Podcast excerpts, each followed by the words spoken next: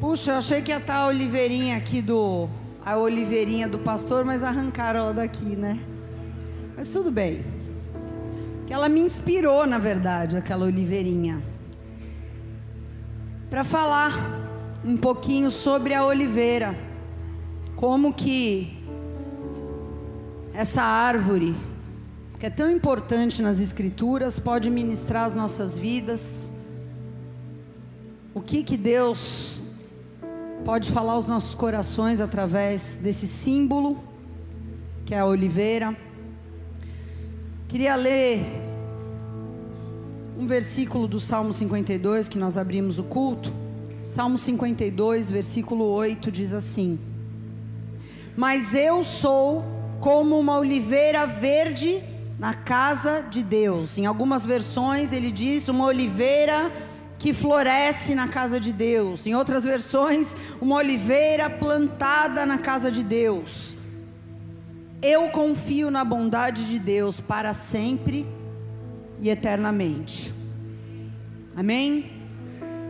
Você pode dizer isso? Mas eu sou como uma oliveira verde na casa do meu Deus.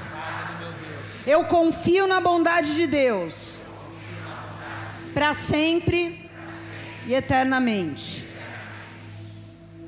Dentro desse contexto, dessa campanha que o pastor Eric vem pregando sobre o fruto do Espírito,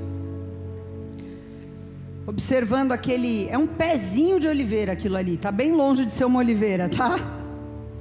Se você já viu uma oliveira madura, você vê que aquilo ali é só um brotinho bem frágil.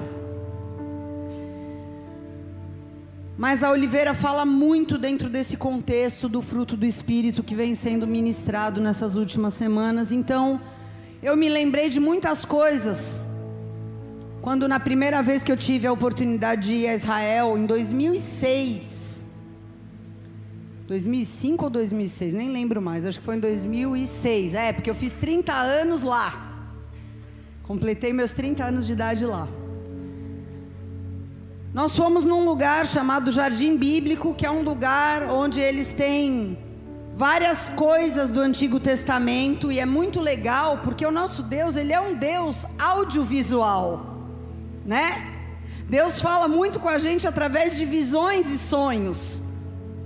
Ele fala através da palavra escrita. E a fonte principal da mensagem de Deus é a palavra escrita, mas Deus também fala através de visões, de sonhos, de impressões. Então, o Jardim Bíblico é um lugar muito legal, só para ilustrar para vocês um pouquinho, depois eu vou mostrar algumas fotos. Mas é um lugar onde você vê coisas ali ao vivo, você pode tocar, você pode mexer com coisas que você lê na Bíblia e muitas vezes você não imagina como elas são, né? Então ele fala da eira, te leva dentro de uma eira, que é o lugar onde o trigo era depositado. Ele te leva no lagara, que é o lugar onde as uvas eram pisadas, que o vinho era feito. Ele te leva no aprisco, que era como antigamente as ovelhas eram guardadas. Daí ele explica o Salmo 23, é tudo muito lindo. E tem uma oliveira plantada ali no jardim bíblico. E ele começa então a explicar para nós sobre a oliveira. E eu me lembrei de tudo isso. Eu falei, gente, eu preciso muito compartilhar, porque foi algo muito rico para a minha vida.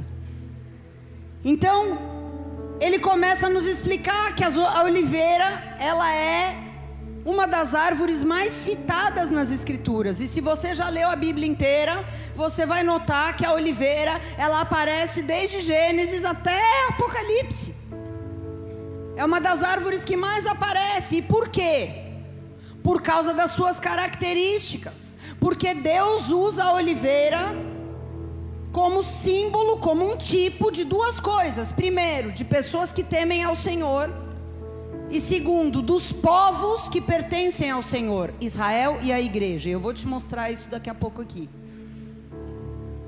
A oliveira ela é famosa por causa da sua força, diga força por causa da sua resistência, por causa dos frutos que ela dá, porque a utilidade da oliveira está no seu fruto. Assim como a utilidade das nossas vidas para o reino de Deus não está nos dons, não está nas obras, mas está no fruto do Espírito gerado em nós. A nossa mentalidade ocidental é bem diferente da mentalidade do povo judeu, então a gente precisa, quando lê as, esses símbolos, esses tipos nas escrituras, a gente precisa entender a mentalidade do povo judeu. Por quê? Para nós, a beleza, ela é visual. Você olha uma coisa, uma pessoa, você olha a aparência e fala: Fulano é bonito, sim ou não? Para o povo judeu, a beleza não é visual, a beleza é funcional. Para algo ser considerado bonito, belo, aquilo tem que ser útil. Se for a coisa mais linda do mundo, mas não tiver utilidade, eles falam feio. É diferente da nossa mentalidade, sim ou não? Nossa mentalidade de beleza é uma beleza, uma avaliação visual. Então é por isso que a gente começa a entender por que, que a oliveira é considerada tão bela.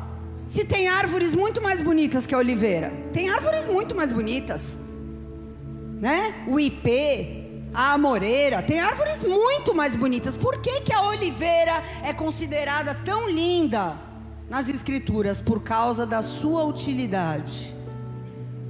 Em primeiro lugar.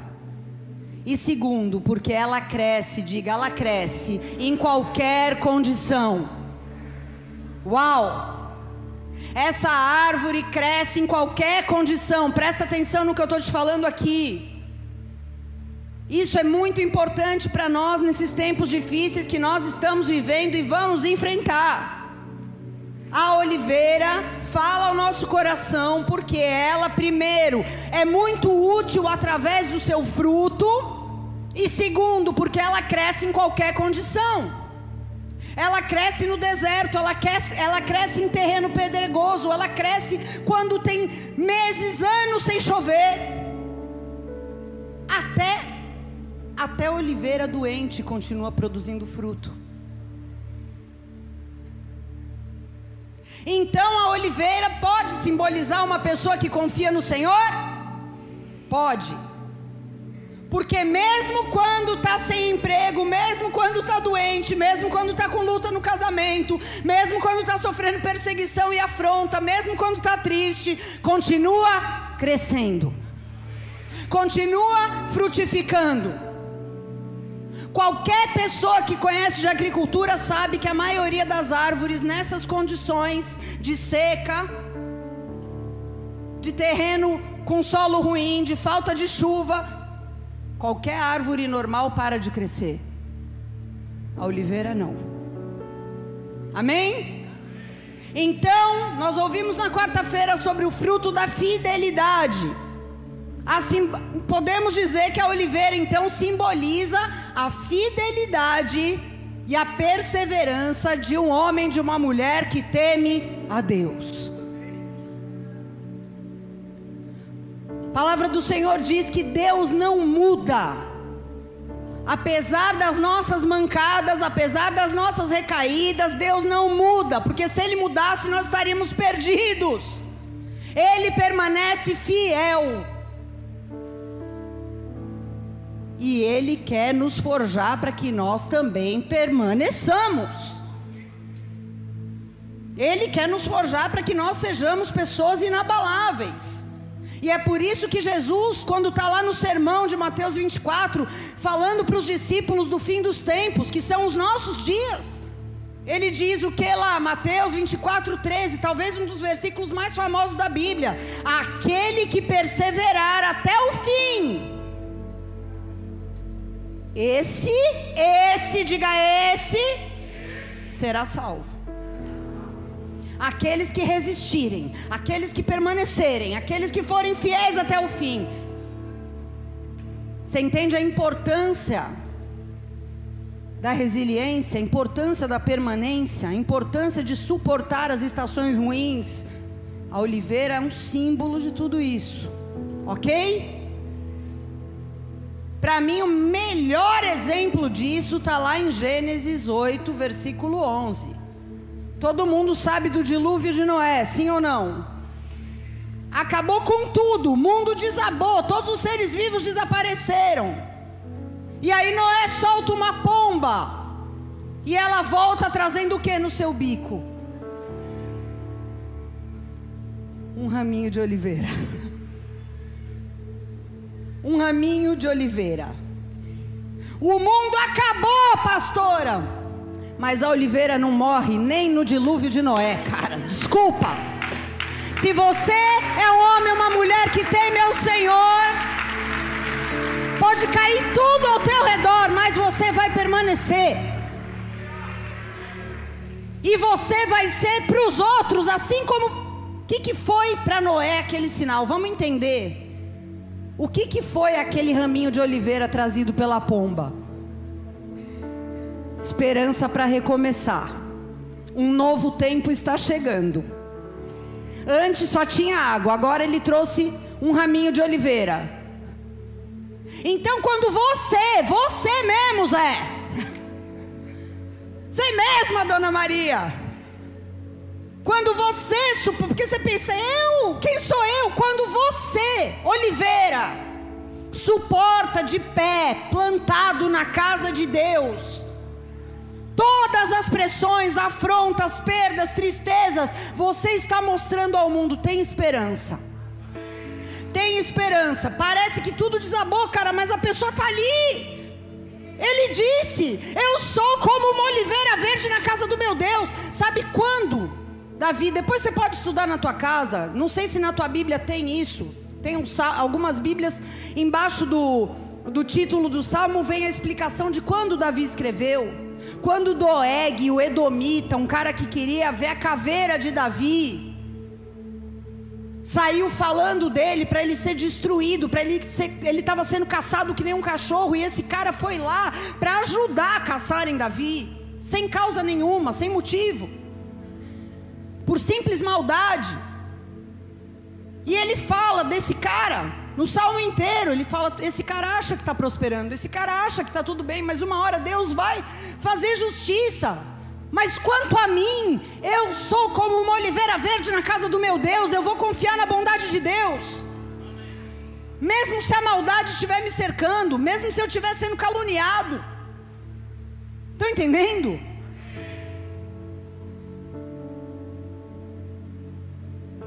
Cara, outra coisa surpreendente sobre a oliveira.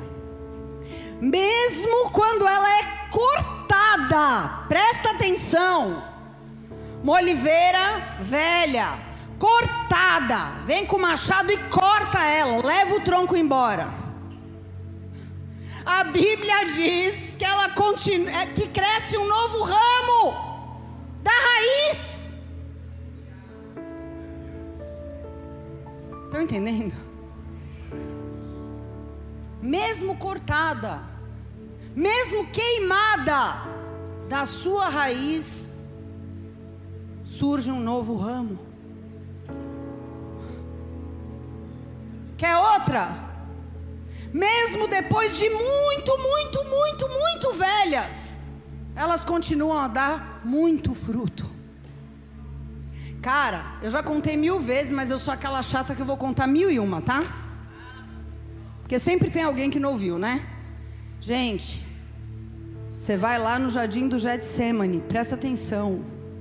No mesmo Getsemane que Jesus, há dois mil anos atrás, orou, agonizou, suou sangue. Quem está lá? As mesmas oliveiras. Aí eu falei: não, não. O guia falou para mim, são as. Ele era mexicano, ele. São as mesmas oliveiras, as mesmas olivas do Senhor Jesus. Eu falei, não pode ser as mesmas. Como assim, cara? Faz dois mil anos. Ele falou, são as mesmas. Aí eu falei, não. Aí eu fui abraçar a árvore, confesso.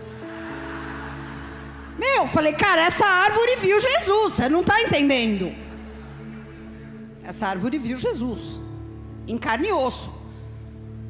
Só que, para minha surpresa, quando eu me aproximei da oliveira, estava cheia de fruto, gente.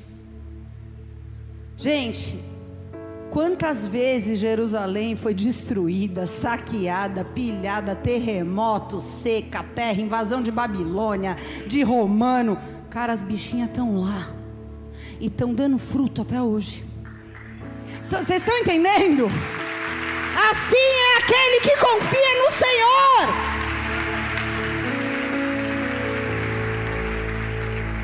Lá em Jeremias 11:16 ele diz: o Senhor te denominou, o Senhor te chamou de oliveira verde. O Senhor me chamou de oliveira verde, o Senhor te chamou de oliveira verde, o Senhor te denominou oliveira verde. O Senhor, não sou eu que estou te chamando, não, é Deus que nos chama de oliveira verde e formosa por seus frutos. Nós somos chamados de oliveiras verdes. Por quê? Porque Deus nos chamou para dar fruto independente do cenário externo. A oliveira é assim. Ah, mas no Brasil é muito difícil, é muito pecado. Quando chega a época do verão, você foi chamado para dar fruto nessa nação. Ah, mas a empresa que eu trabalho não dá, é só trambique, é tudo errado, é tudo feito de maneira indevida. Você foi chamado para dar fruto lá. Ah, minha família é destruída, não tem jeito, você foi chamado para dar fruto lá.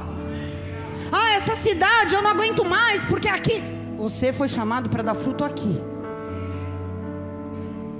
Mesmo quando tudo ao teu redor está esquisito. Assim como a oliveira, nós somos chamados a nos reerguer e mostrar o nosso vigor com os nossos frutos. Mas eu preciso te falar uma coisa. Aquela mudinha que está aqui, ela não vai dar fruto tão cedo. A oliveira ela leva no mínimo 15 anos para dar a primeira azeitona. Quantos sabem disso?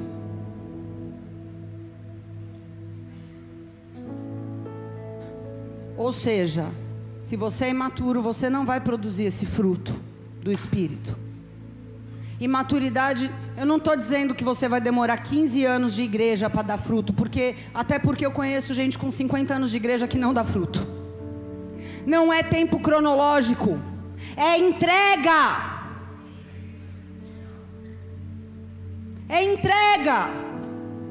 É quebrantamento. É devoção. É transparência. É temor. É isso que faz um cristão amadurecer. Quando você amadurece, não importa se você tem um ano de igreja, você começa a dar fruto. E quando eu digo dar fruto, não são obras, eu estou dizendo fruto, amor, bondade, paz, paciência, fruto do Espírito. Não estou falando de obras. Amém?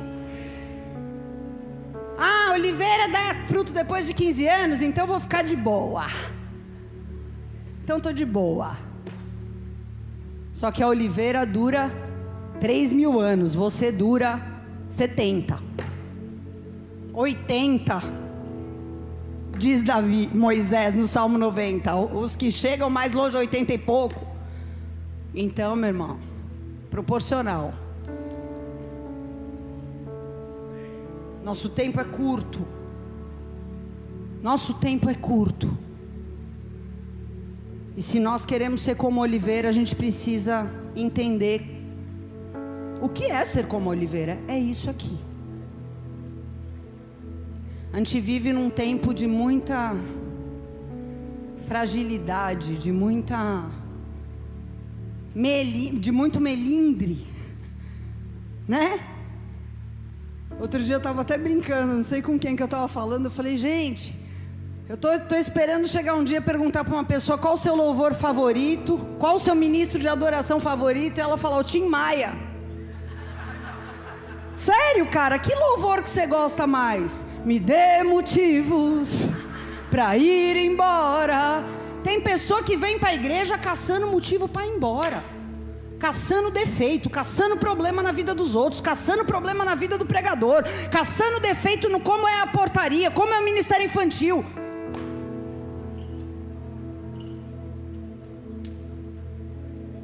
Só que o bispo Tim já está no céu. Ou não, né? Não sei. Gente, se eu quero ser como Oliveira, o negócio é, é casca grossa. Amém? Mas além da Bíblia usar a Oliveira como referência para nós, como indivíduos, a gente precisa entender também a oliveira, como eu falei, como a representação dos dois povos escolhidos por Deus: Israel no Antigo Testamento e a igreja no Novo Testamento. O profeta Zacarias teve uma visão sobre isso, olha só que maravilha. Tem a foto aí da visão de Zacarias. Eu amo ver foto da visão dos profetas. Ficou meio distorcido, tá? Mas eu vou ler, você vai entender. O anjo que falava comigo voltou, me despertou, como um homem que é despertado do seu sono, e me perguntou: O que você vê? E eu respondi: Eu vejo um castiçal de ouro e um vaso de azeite em cima com sete lâmpadas e há sete canudos que se unem às lâmpadas que estão em cima dele, e junto dele há duas oliveiras, uma à direita do vaso e outra à esquerda. Pode botar de novo lá a visão de Zacarias. Entendeu o que ele viu? O candelabro com azeite e dois ramos de oliveira, um de cada lado. Israel e a igreja. Deus mostrou para Zacarias, um profeta do Antigo Testamento, que um dia a luz do Senhor, representada pelo candelabro, a palavra do Senhor, que é a luz, segundo o salmista diz lá no Salmo 119: Luz para o meu caminho, lâmpada para os meus pés é a tua palavra. O seu espírito, representado pelo azeite, reinaria sobre dois povos, duas oliveiras. Estão entendendo? Deus chama Israel de oliveira. E a palavra em hebraico original para oliveira significa árvore plantada, árvore cultivada por Deus. Ou seja, Deus escolheu intencionalmente, plantou Israel como uma nação escolhida na face da terra. Mas Deus chama a igreja de oliveira selvagem. Selvagem é que não foi plantada, que não foi cultivada. E o apóstolo Paulo diz que nós, a igreja, a oliveira selvagem, fomos enxertados na oliveira plantada, na oliveira boa. Romanos 11, 17, ele diz: E tu, Cadê? E vocês, gentios, que eram ramos de uma oliveira brava ou de uma oliveira selvagem, foram enxertados na árvore, na oliveira boa. O que, que significa, pastora? Que tudo que Deus prometeu para Israel no Antigo Testamento, nós temos herança por direito, porque Deus nos enxertou nessas promessas. Por isso, essa Heresia da hipergraça que despreza tudo o que passou no Antigo Testamento e só lê as cartas de Paulo, mentira! Deus nos enxertou na oliveira plantada, nós éramos oliveiras bravas, oliveiras selvagens, mas pela misericórdia Ele nos catou e nos enfiou ali, nos enxertou, e agora nós somos participantes de tudo, de todas as promessas. Existe o Estado de Israel, o Israel natural, pessoas nascidas de sangue israelita, mas a igreja é o Israel espiritual. E dentro desse contexto, onde agora já não, não somos mais as árvores, a igreja é uma árvore, amém? Nesse outro contexto, nós somos o que? As azeitonas da árvore. Presta muita atenção. O que, que acontece com a azeitona?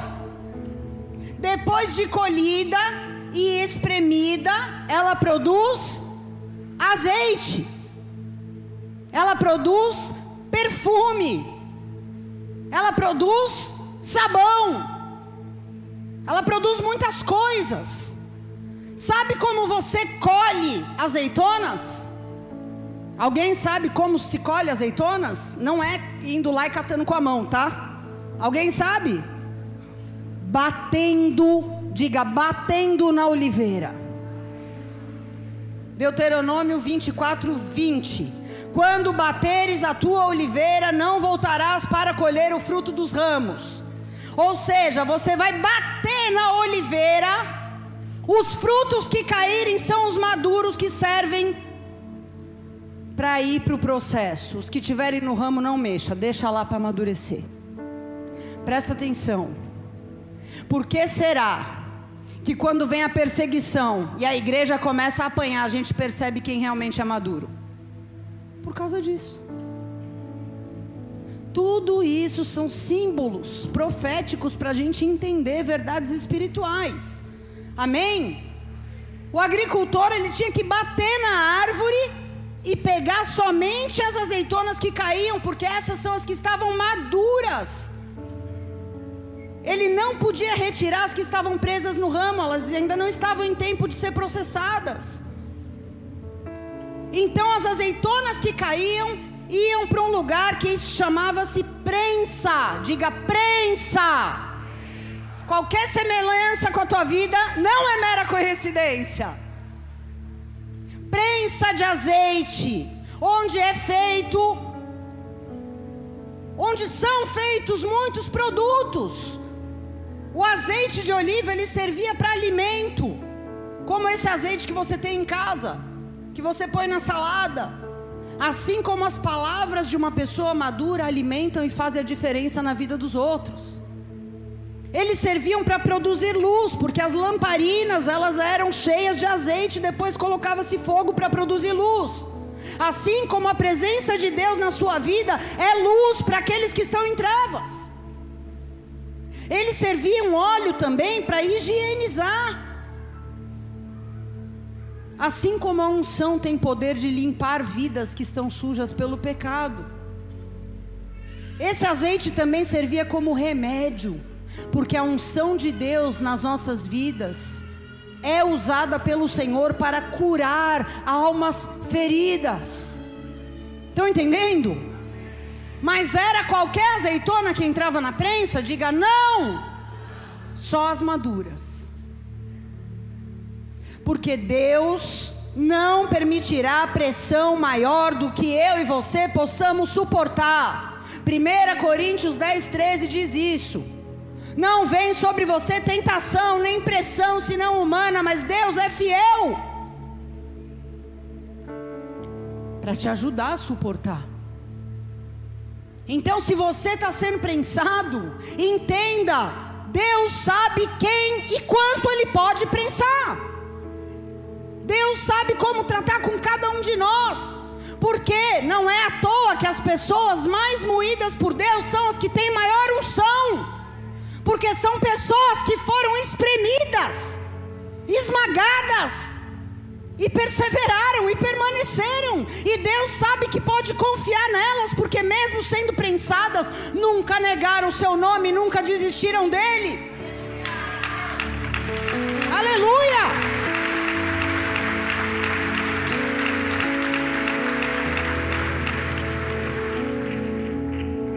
Só que tem mais um detalhe. Esse azeite, com tantas utilidades, ele não era tirado de uma vez e de um jeito só. Ele era tirado em três fases. Na primeira fase, tem a foto aí? Na primeira fase, essa é a primeira fase, primeiro azeite, tá?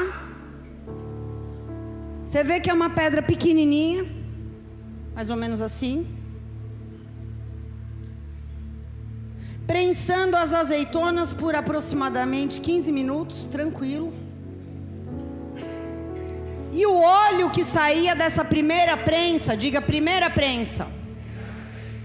O óleo da primeira prensa, ele só podia ser usado para consagrar as coisas do templo, do tabernáculo. Não podia ser usado para fora. Presta atenção.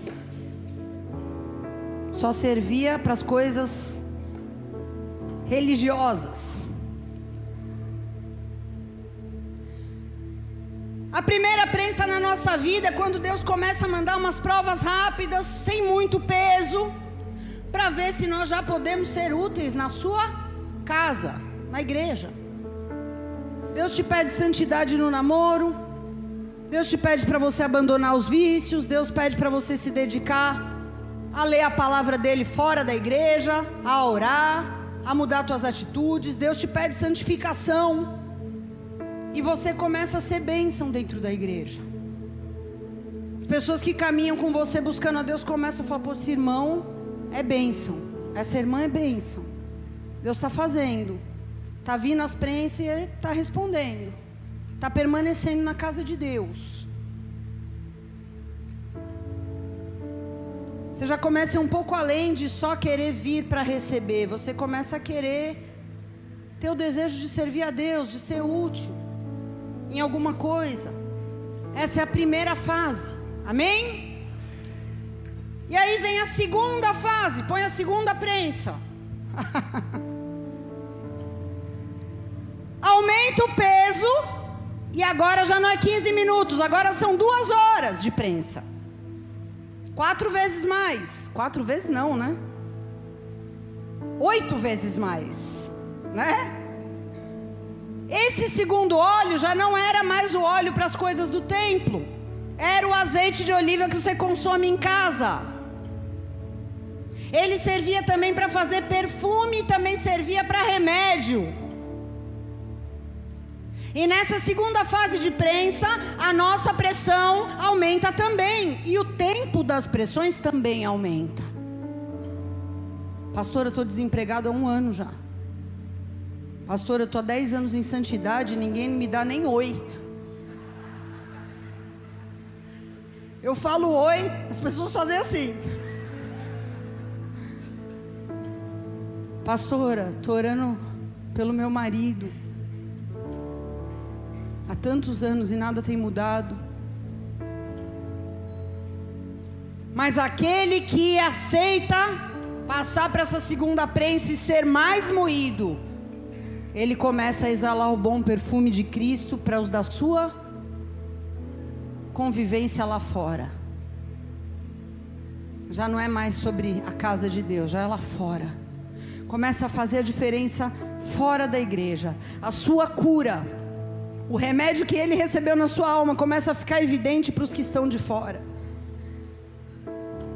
É quando as pessoas que te rodeiam começam a olhar para você e falar: Eu quero isso que você tem.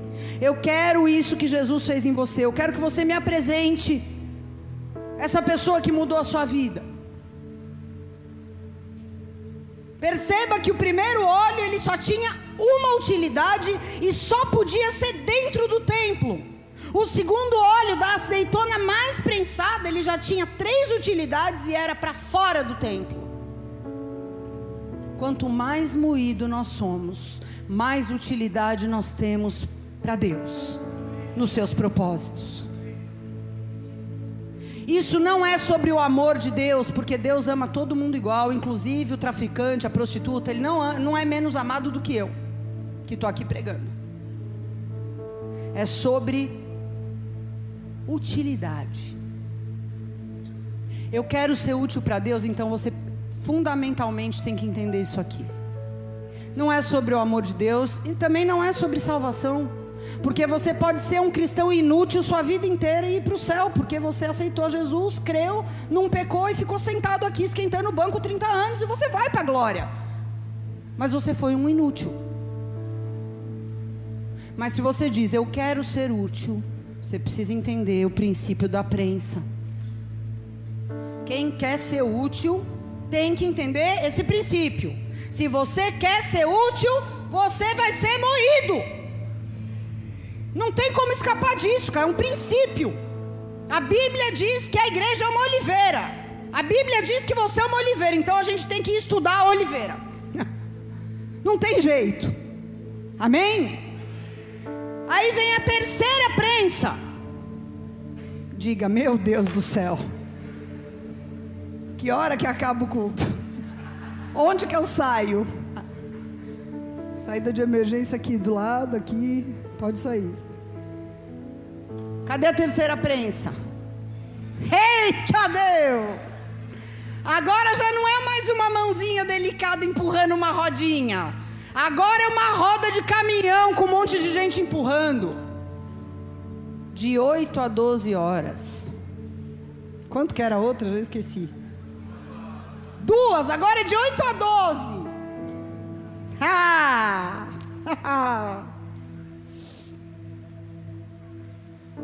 Para que quer esse óleo, pastora? Para fazer sabão. Sabão? Lembra que para o judeu a beleza e o valor vem da utilidade? O sabão para nós parece o menos nobre, né? O óleo da unção é nobre. O azeite de oliva tá 30 conto, aquela desgraça, é nobre. Perfume, nobre. Sabão, sabão não é nobre. Era o que tinha mais utilidade para eles, porque com o sabão eles limpavam todo tipo de sujeira lavavam roupa, tomavam banho, lavavam a casa, lavavam os animais. O sabão tem aparência menos nobre, mas era o mais útil, por isso ele vem da terceira prensa. A Bíblia diz lá em Isaías 53 que Jesus não tinha boa aparência mas a forma como ele se dispôs a ser prensado e a fazer a vontade do Pai tornaram ele o mais belo dos belos, o mais lindo dos homens, o mais formoso entre milhares. Porque o fruto dessa prensa é o sabão que te limpa de todo o pecado. É o sabão que apaga o teu passado preto.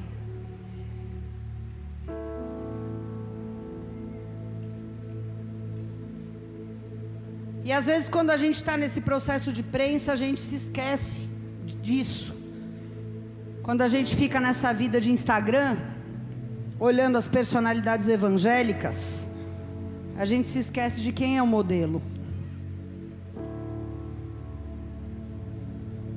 Ele fez a vontade de Deus até o fim. Ele acabou aonde? Responda para mim. Aonde ele acabou fazendo a vontade de Deus?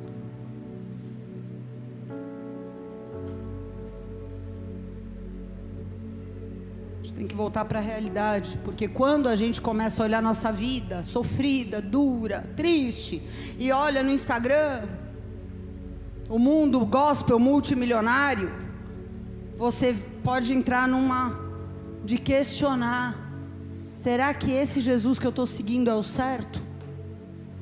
Porque está todo mundo tão feliz, tão rico, tão famoso e eu estou aqui. João Batista, quando foi prensado, ele questionou. O pastor Rica pregou aqui no começo do mês. Será que esse é o Jesus mesmo? Eu, será que eu não me confundi aquele dia? Achando que era, mas não era? Será que eu estou seguindo o Jesus certo? Ou será que eu estou seguindo um engano? E a resposta para nós continua sendo a mesma. Os cegos veem, os coxos andam, os leprosos são limpos, os surdos ouvem, os mortos são ressuscitados e aos pobres está sendo anunciado o Evangelho. Não importa o que você está vendo no Instagram. É esse Jesus que foi para a prensa que é o teu modelo de vida. É para Ele que você tem que olhar. Ele é a referência mais profunda e pura que você pode ter para saber se o Evangelho que você vive é o Evangelho correto ou não. O resto é mentira. O resto é mentira.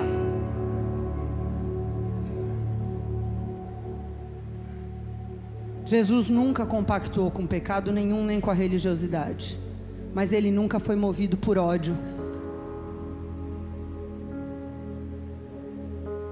Ele nunca viveu em função de perseguir pessoas das quais ele discordava. Abre o teu olho. Quem vive em função disso não está debaixo do Espírito Santo. Pelo contrário, ele falou: ore pelos seus inimigos, ame os seus inimigos. Não persiga os que você discorda. Não odeie quem pensa diferente de você. Ele é o nosso exemplo. Ele foi a oliveira moída pelas nossas transgressões. Ele foi espremido. Sabe o que, era esse peso da prensa de Jesus? O peso do nosso pecado. Tão moído que ele suou sangue no Getsemane. E o que, que significa Getsemane? Gente, vocês sabem, a palavra Getsemane significa prensa de azeitonas, prensa de oliva. A maior unção que existe é a unção do próprio Deus, e o próprio Deus encarnado teve que ser moído. Você consegue entender isso?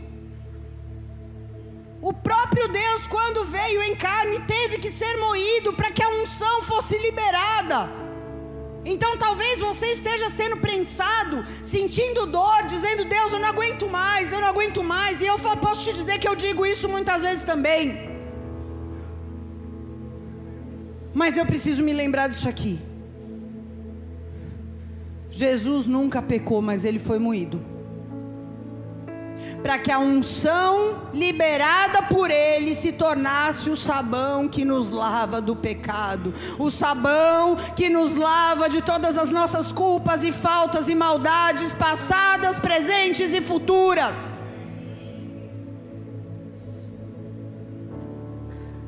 O sabão que te deixa mais alvo do que a neve. O que eu não posso confundir é o peso do pecado com a prensa de Deus. Se eu estou com pecado, debaixo do tapete, não confessado, ignorado, isso não é a prensa de Deus. Isso é o salário do pecado que você está vivendo. Não confunda as coisas.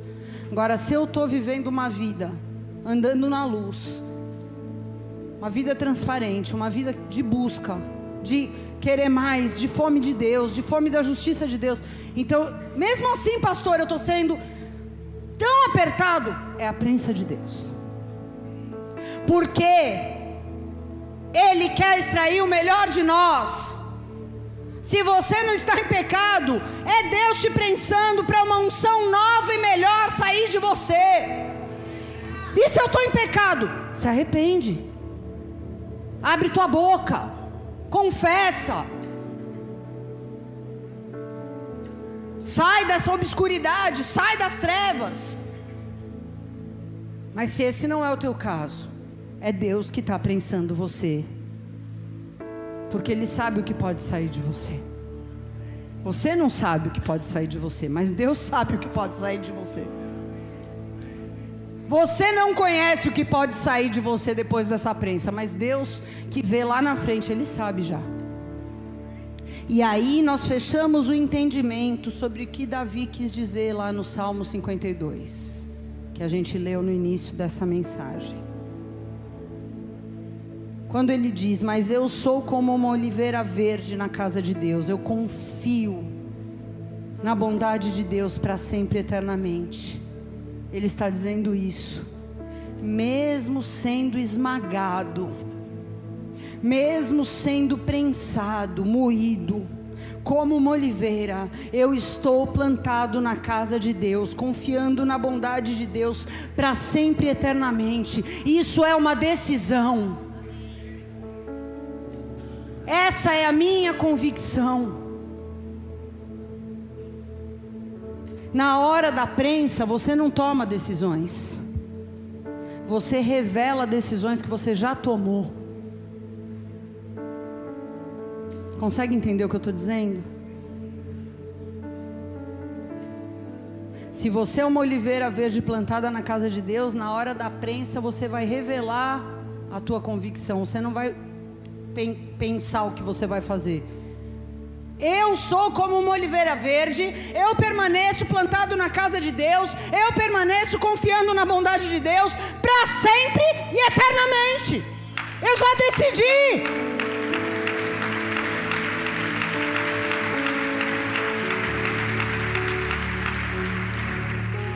E eu posso te falar uma coisa? Permanecer é uma decisão só para os fracos. Permanecer é uma decisão só para os fracos, só para quem reconhece que precisa. Eu preciso permanecer, senão eu estou frito. Por quê? Porque eu sou fraco, cara. Eu sou fraca demais. Eu preciso permanecer plantada na casa do meu Deus. Eu não tenho outra alternativa a não ser confiar na bondade de Deus. Por quê? Porque eu sou fraca. Pra caramba. Tá entendendo? Permanecer não é para os fortes, é para os fracos. 2 Coríntios 12, 19. Ele me disse, o Senhor, a minha graça te basta porque o meu poder se aperfeiçoa na fraqueza. Por isso, de boa vontade, de boa vontade, com a cara boa, se alegre nas suas fraquezas, para que o poder de Cristo repouse sobre você.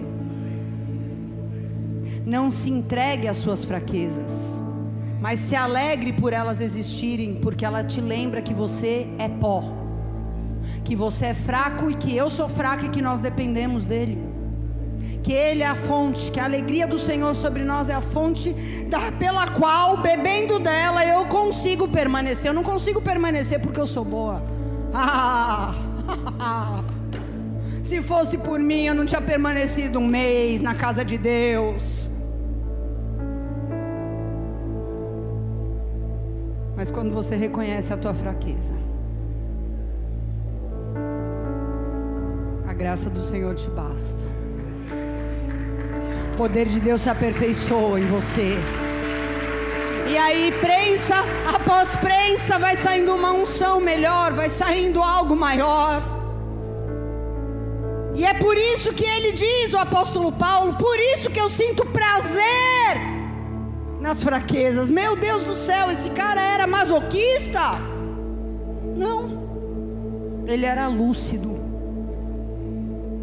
Porque o dia que você achar que você é bom demais, cara, você é forte, que você. Não, nunca, imagina, comigo isso nunca vai acontecer. Aí você já começou a sua queda. Por isso eu sinto prazer nas fraquezas, sinto prazer nas injúrias. Como disse Charles Spurgeon, quando alguém fala mal de mim, eu não ligo porque eu sei que eu sou muito pior do que o que eles falam. Sinto prazer nas injúrias, mal sabe ele quão mal eu sou. Coitado, sabe de nada, inocente. Eu sinto prazer nas necessidades, porque elas me fazem depender de Deus. Ele é o meu provedor. Sinto prazer nas angústias por amor de Cristo, porque quem não é angustiado não pode conhecer o poder da consolação. Porque quando eu estou fraco, aí é que eu sou forte. Vamos ficar de pé. Vamos adorar o Senhor. Feche os teus olhos.